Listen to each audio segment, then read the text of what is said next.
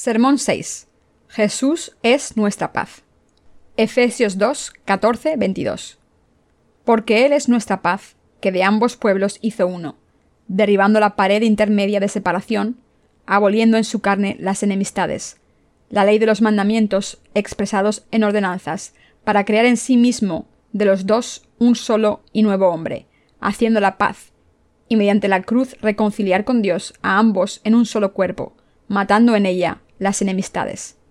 Y vino y anunció las buenas nuevas de paz a vosotros que estabais lejos y a los que estaban cerca, porque por medio de él los unos y los otros tenemos entrada por un mismo espíritu al Padre.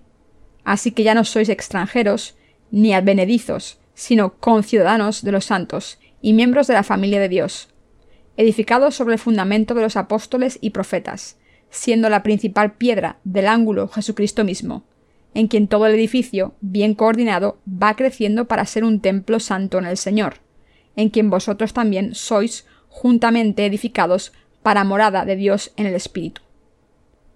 El Señor es nuestro Maestro que nos ha dado paz. Está escrito en el Cantar de los Cantares de Salomón 2, 10-13. Mi amado habló y me dijo, Levántate, oh amiga mía, hermosa mía, y ven, porque he aquí ha pasado el invierno, se ha mudado, la lluvia se fue. Se han mostrado las flores en la tierra. El tiempo de la canción ha venido. Y en nuestro país se ha oído la voz de la tórtola. La higuera ha echado sus higos, y las vides en cierne dieron olor. Levántate, oh amiga mía, hermosa mía, y ven. En Isaías 6:13 dice, Pero aunque quede en ella la décima parte, volverá a ser consumida, como la encina o el roble de los cuales después de ser derribados, aún les queda el tronco. La Biblia dice que la semilla santa se ha convertido en el fruto de la salvación. Como creemos en el Evangelio del agua y el Espíritu que nuestro Señor nos dio, hemos empezado a vivir una vida santa. Al venir al mundo como la semilla santa, nuestro Señor nos ha hecho a los creyentes su pueblo.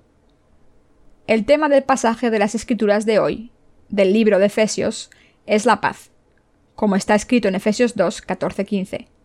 Porque Él es nuestra paz, que de ambos pueblos hizo uno, derribando la pared intermedia de separación, aboliendo en su carne las enemistades, la ley de los mandamientos expresados en ordenanzas, para crear en sí mismo de los dos un solo y nuevo hombre, haciendo la paz.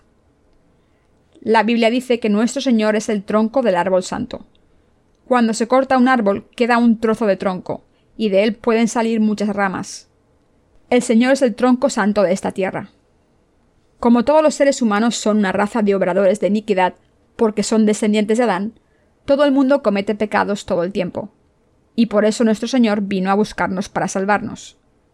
Cuando vivíamos bajo el pecado y estábamos destinados a ser juzgados por Dios, nuestro Señor vino al mundo y nos libró a través del Evangelio del agua y el Espíritu. Al creer en el Evangelio del agua y el Espíritu, hemos sido salvados de todos nuestros pecados.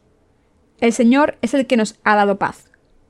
Cuando el muro del pecado nos separó de Dios y nos convirtió en sus enemigos, nuestro Señor vino a buscarnos y restauró la paz con Dios a través del Evangelio del agua y el Espíritu.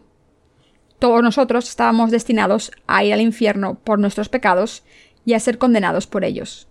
Sin embargo, nuestro Señor ha derribado el muro del pecado que nos separaba de Dios y nos hizo ser uno con Él, porque Jesús es el Señor de la paz. Cuando nuestro Señor vino al mundo, cargó con nuestros pecados, que nos separaban de Dios a través del bautismo que recibió de Juan el Bautista. Entonces fue crucificado hasta la muerte. Se levantó entre los muertos de nuevo y así se ha convertido en nuestro Salvador.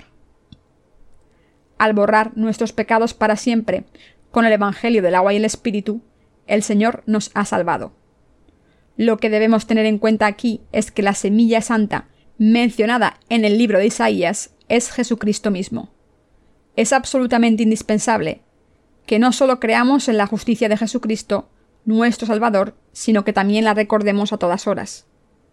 Como Jesucristo nos ha hecho santos, todos debemos reconciliarnos con Dios y convertirnos en hijos suyos, al creer en la obra de salvación de Jesús y dar toda la gloria a Dios. Como criaturas de Dios, los seres humanos debemos creer que Dios ha borrado todos nuestros pecados y nos ha hecho su pueblo. y debemos alabar a Dios por esta bendición maravillosa. En otras palabras, debemos creer en la verdad de salvación que Dios nos ha dado, y debemos darle gracias por su gracia que nos ha revestido de la gloria del cielo y nos ha hecho hijos suyos. Cuando leemos el Cantar de los Cantares, vemos cómo Salomón está expresando su amor por una mujer sulamita. Este libro describe cómo el Señor nos ha hecho obreros de Dios y expresa su amor indescriptible por nosotros. Cuando leemos el Cantar de Cantares, vemos cuánto nos ama el Señor, cuánto nos aprecia y cuánto nos ha bendecido. El Señor nos da el fruto de la salvación. A través de la conversación del rey Salomón y la mujer sulamita, podemos darnos cuenta de lo que el Señor ha hecho por nosotros y entendemos su amor. A veces nuestros corazones están cansados y preocupados. ¿Qué debemos hacer cuando estamos en estas circunstancias tan difíciles? En esos momentos debemos recordar que nuestro Señor nos ha salvado y nos ha encontrado con el Evangelio del agua y el Espíritu.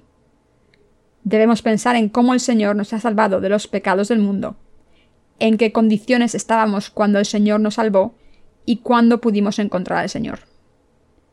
Cuando recordamos que el Señor ha borrado nuestros pecados con el Evangelio del agua y el Espíritu, y meditamos sobre esta verdad, podemos encontrar al Señor. No solo debemos recordar en nuestras mentes que Jesucristo nos ha salvado de nuestros pecados, sino que debemos pensar en esta verdad constantemente en nuestras vidas diarias, porque solo entonces podremos mantener nuestra fe para siempre. Creo desde lo más profundo de mi corazón que el Señor me ha salvado a través del Evangelio del agua y el Espíritu. Así que cuando estoy cansado, deprimido, derrotado, asustado o ansioso, pienso en el Señor y recuerdo con gratitud cómo el Señor vino al mundo por mí, cargó con mis pecados al ser bautizado y pagó la condena de mis pecados en la cruz. Cuando hago esto, todo mi sufrimiento, mi dolor, mi preocupación y ansiedad desaparecen. Todo lo que bloquea mi mente se va y puedo seguir al Señor con lealtad de nuevo, como si nunca me hubiese perdido. Sin embargo, mientras sigo sirviendo al Señor, a veces estoy cansado físicamente. A veces pienso en hacer otra cosa para deshacerme del estrés, aunque sea durante poco tiempo.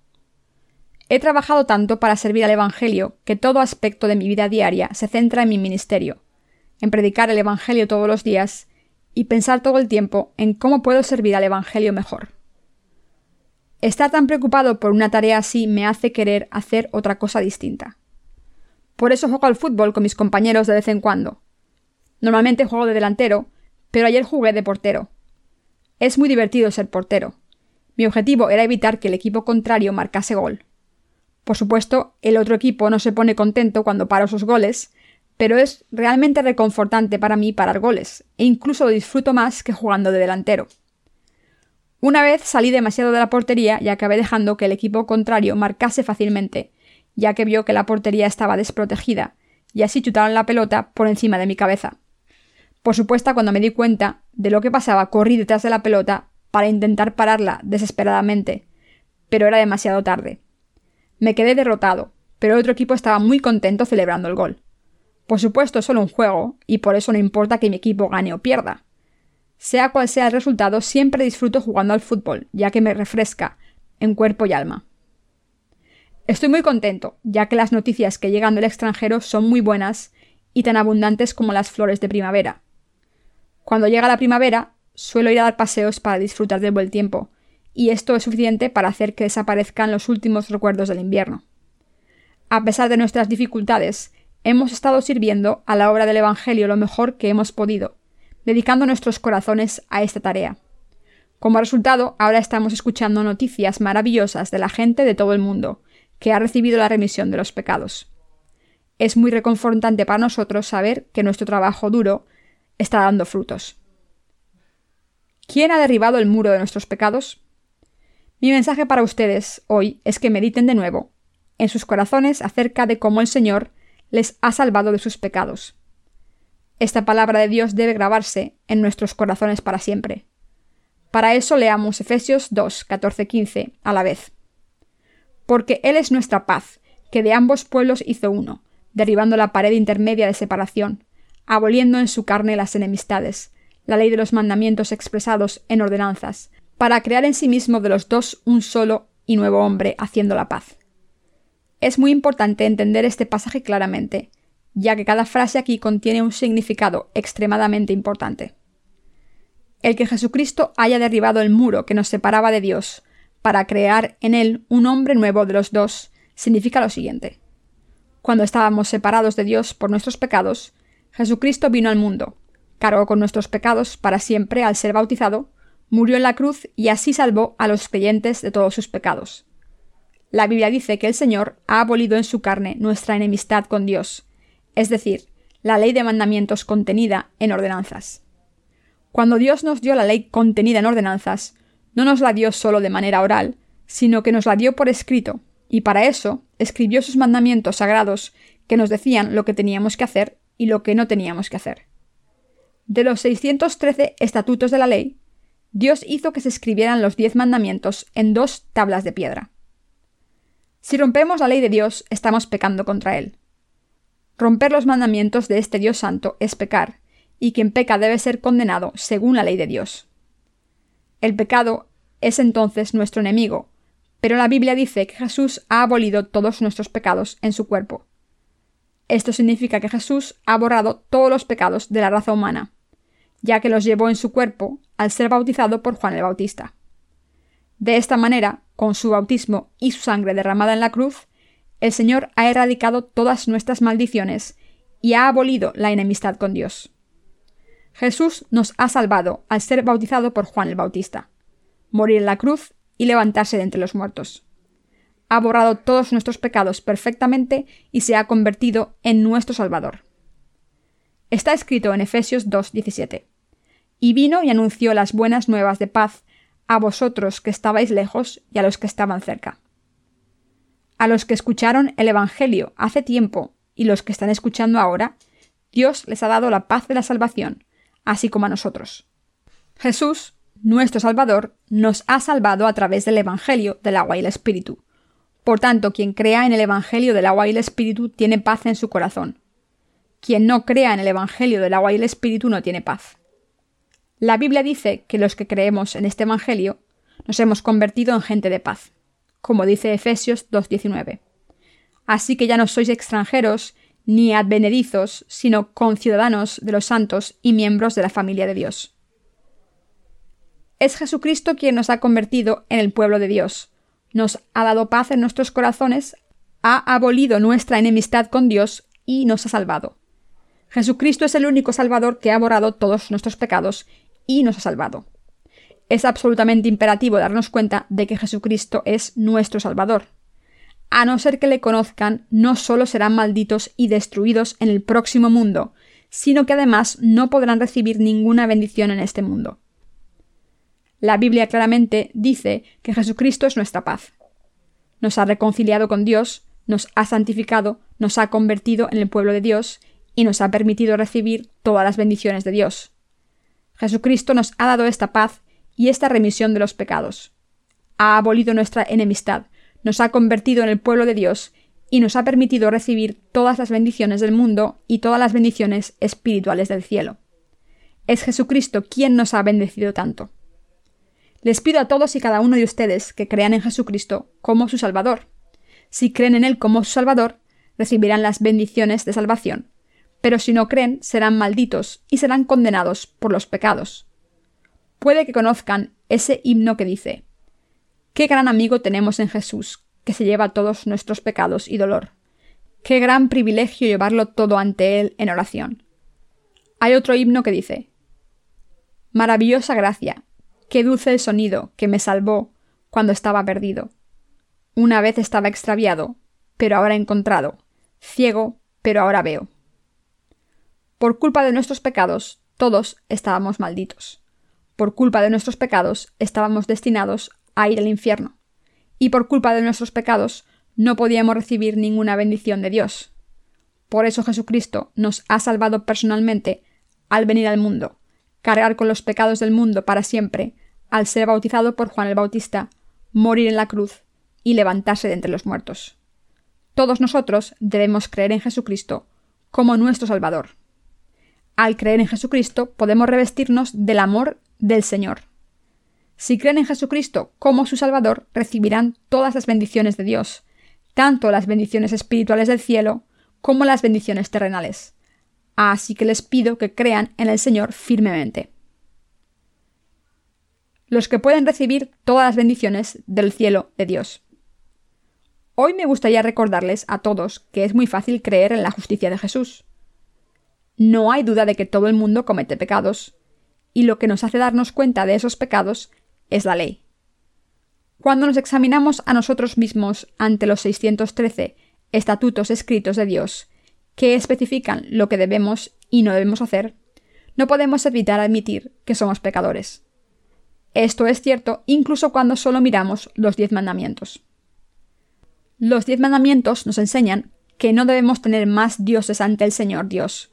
No debemos tomar el nombre de Dios en vano. No debemos hacernos ídolos ni adorarlos. Debemos guardar el sabbat. Debemos honrar a nuestros padres. No debemos asesinar. No debemos cometer adulterio. No debemos dar falso testimonio. No debemos robar. Y no debemos envidiar la casa de nuestro prójimo. Cuando reflexionamos sobre estos mandamientos, ¿puede alguno de nosotros no cometer pecados? ¿Podemos evitar pecar aunque sea solo por un día? No, no podemos dejar de cometer pecados todos los días. Incluso sin la ley, sabemos en nuestra conciencia que somos pecadores. Pero cuando miramos la ley, queda todavía más claro que somos pecadores. Por culpa de nuestros pecados, Dios no puede bendecirnos. Por eso Jesucristo vino al mundo a buscarnos. Nos dio la remisión de los pecados y nos reconcilió con Dios. Si creen en Jesucristo, entonces están salvados. No es muy difícil creer en Jesús.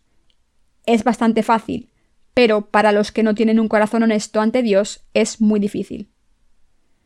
He visto a muchas personas en este mundo ser bendecidas por Dios. Las he visto tanto en las Escrituras como en nuestra Iglesia. Una cosa que todas tienen en común es el hecho de que sus corazones son honestos ante Dios. Esta gente que es honesta ante Dios y no tiene nada que esconder está bendecida por Dios. Pero la gente cuyos corazones no son honestos no puede recibir ninguna bendición aunque a veces engañemos a otros seres humanos, es absolutamente indispensable que seamos francos y honestos ante Dios. Quien es honesto ante Dios sabe que es un pecador y admite sus pecados constantemente. Estas personas creen que Jesús cargó con todos sus pecados al ser bautizado y creen que el Señor fue condenado por ellas en la cruz. Por tanto, solo los que son honestos ante Dios pueden recibir la salvación ofrecida por Él. Los que tienen un corazón honesto ante Dios pueden recibir las bendiciones de salvación. Aunque Dios quiere darle la salvación a todo el mundo de manera gratuita, solo cuando nuestros corazones son honestos podemos recibir el don de la salvación de Dios y disfrutarlo. En otras palabras, solo cuando tenemos fe en su salvación podemos recibir todas las bendiciones que Dios nos está ofreciendo. Este principio elemental no puede cuestionarse, porque es la verdad de Dios. ¿Hay algo que sea incierto en la palabra de Dios? No, no puede haber ningún error en la palabra de Dios. Claramente, Dios dijo que los que están benditos son los que son honestos con Él. Jesús nos ha reconciliado con Dios Padre, quien hizo que su Hijo Jesucristo cargase con todos nuestros pecados al ser bautizado, hacer que muriera en la cruz en nuestro lugar, y así ha cumplido su amor por nosotros. Dios Padre hizo que su Hijo Jesucristo llevase a cabo la obra de salvación. Todos nosotros creemos que Dios ha cumplido nuestra salvación para siempre a través de Jesucristo, y por eso estamos contentos de meditar sobre esta verdad y predicarla todos los días. No hay nada en este mundo que sea más maravilloso que predicar el amor de Dios revelado a través de Jesús, nuestro Salvador. Por tanto, cuando dedicamos nuestras vidas a predicar el Evangelio del agua y el Espíritu, veremos con nuestros propios ojos que esta vida es la más bendita y gozosa. Mis queridos hermanos, les pido a cada uno de ustedes que crean en Jesús como su Salvador. Si se dan cuenta de que están destinados a ir al infierno por los pecados que cometen todos los días, deben creer que Jesús se ha convertido en su Salvador. Si creen en Jesús, serán salvados de todos los pecados y recibirán la vida eterna. Después de esto, mientras sigan escuchando la palabra de Dios, su fe crecerá. Y mientras crece su fe, obtendrán el pan de vida para su cuerpo y su espíritu. Asimismo, recibirán las bendiciones de Dios según su fe. Cuando reciban la remisión de los pecados, serán bendecidos en proporción del crecimiento de su fe. Todos debemos entender esto claramente. Según Dios, no pueden ser bendecidos a no ser que su fe crezca. Este es un principio absoluto en el reino de Dios, que cada uno es bendecido de acuerdo con el crecimiento de su fe. Es imposible que reciban ninguna bendición sin creer en Dios, del mismo modo en que es imposible que sean bendecidos sin recibir la remisión de los pecados al creer en el Evangelio del agua y el Espíritu en primer lugar. Incluso después de recibir la remisión de los pecados, al creer en el Evangelio del agua y el Espíritu, no pueden recibir ninguna bendición si no creen en la palabra de Dios y la siguen. En el reino de Dios, cuando se unen con el Señor por fe, están benditos. Les pido que entiendan esto. Les pido a todos que crean en Jesucristo de todo corazón. Jesucristo nos ha dado el Evangelio del agua y el Espíritu, y solo cuando creemos en este Evangelio podemos ser ciudadanos en igualdad de condiciones en el reino de Dios. Hace tiempo, un cantante popular en Corea obtuvo la nacionalidad americana para evitar tener que realizar el servicio militar en Corea, después de haber prometido hacerlo. Este cantante ya no es ciudadano coreano. Después de este suceso, el Ministerio de Justicia le prohibió la entrada a Corea. Como este cantante dejó de ser coreano por su propia voluntad y se convirtió en ciudadano americano, ya no es ciudadano coreano, y como no cumplió con su tarea de coreano, no tiene ningún derecho, derivado de la ciudadanía coreana. La ciudadanía no se mantiene sin lealtad. Mis queridos hermanos, como hemos recibido la remisión de los pecados por fe, ahora tenemos ciudadanía en el reino de los cielos. Como creemos en Jesús como nuestro Salvador, que ha borrado todos nuestros pecados con el agua y el Espíritu, ahora tenemos ciudadanía en el reino de los cielos. Puede que no aprecien por completo lo grande que es esta bendición, pero cuando llegue el momento en que ejerciten sus derechos como ciudadanos del reino de los cielos, se darán cuenta de lo maravilloso que es. El apóstol Pablo dijo, pues tengo por cierto que las aflicciones del tiempo presente no son comparables con la gloria venidera que en nosotros ha de manifestarse. Romanos 8:18. Para todos los que se han convertido en ciudadanos del reino de los cielos, al creer en Jesucristo, la gloria que recibirán de Dios Padre no se puede describir. No estoy exagerando o hablando de una enseñanza religiosa. Es la verdad absoluta, y les pido que crean sin falta en esta verdad. Del mismo modo en que gracias a la misericordia de Dios he sido salvado y soy quien soy hoy, también por la gracia de Dios ustedes pueden seguirle. Esta es la verdad absoluta que no se puede negar. La Biblia dice que Jesucristo se ha convertido en la piedra angular que nos une a Dios. Jesús se ha convertido en la piedra angular indispensable para construir una casa. Si quieren convertirse en el santuario de Dios habitado por Jesucristo, deben creer en Él de corazón. Por su parte, Dios ha borrado todos sus pecados con el Evangelio del agua y el Espíritu. Al saber que son pecadores y que seguirán cometiendo pecados, Jesús ha borrado todos los pecados del mundo con el Evangelio del agua y el Espíritu. ¿Creen en esta verdad? Jesús les ha salvado al ser bautizado por ustedes, morir en la cruz y levantarse de entre los muertos. ¿Se dan cuenta de esto y lo aceptan? deben aceptar este Evangelio de verdad en sus corazones. Si lo rechazan, sus vidas no tendrán ningún sentido. ¿Qué harán entonces? ¿Creerán en Jesús como su Salvador? Les pido a todos ustedes que crean que Jesús es su Salvador. Les pido que mediten sobre el Evangelio del agua y el Espíritu tan a menudo como les sea posible, porque es muy fácil olvidarnos de lo que el Señor ha hecho por nosotros. No hay palabras suficientes para expresar lo contento que estoy de que el Señor me haya salvado. Como el tiempo ahora es bueno, quiero salir a servir al Señor. Confiemos en Dios en todas las cosas, busquemos su ayuda y sigámosle como fieles siervos. Hay muchas cosas que debemos pedirle a Dios y recibir por fe. En general, tenemos el propósito de predicar el Evangelio por todo el mundo y a nivel personal tenemos problemas contra los que luchar. Sean cuales sean nuestras metas y necesidades, ya sean grandes o pequeñas, Debemos orar a Dios y buscar su ayuda en todas las cosas. Recibir las bendiciones de Dios en nuestras vidas por nuestra fe es lo que debemos hacer como obreros justos. Estoy completamente seguro de que cuando oro a Dios sin cesar, Él me escucha y me contesta sin falta. Estoy seguro de que Dios nos va a bendecir de esta manera. Como Dios nos quiere bendecir a todos, estoy seguro de que cuando le oramos por fe, Él nos contesta con la misma misericordia que nos dio cuando nos salvó. Le doy gracias al Señor.